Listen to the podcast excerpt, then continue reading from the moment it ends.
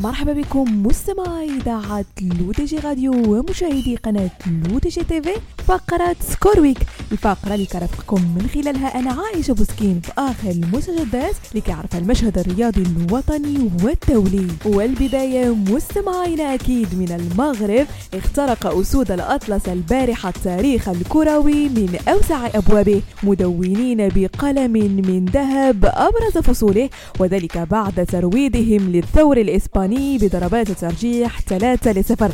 كان بطلها الأبرز رجل المباراة ياسين بونو الصرح المنيع والليث المغوار الذي دب الرعب في نفوس الماتادور.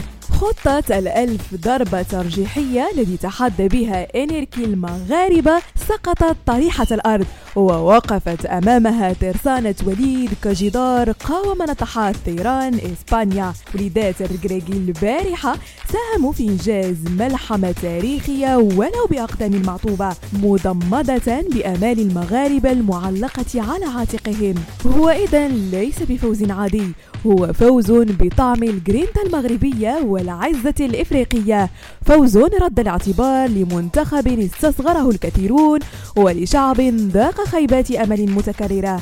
فوز أثبت للعالم أنه بالنية لا مستحيل مع راسلافوكا بمشيئة الله غد ضرب العارضة وغادي تخرج. وهو ما حدث بالفعل. وصفة سحرية مقاديرها الأنجع الإيمان والروح الوطنية وردة الوالدين. إنجاز تاريخي سيظل محفورا في الذاكرة الجمعية للشعب المغربي. أنمى مشاعر جياشة افتقدها المغاربة لمدة طويلة. فشوارع المدن المغربية من طنجة إلى القويرة ظهرت البارحة بهتافات هذه البداية ما زال مازال.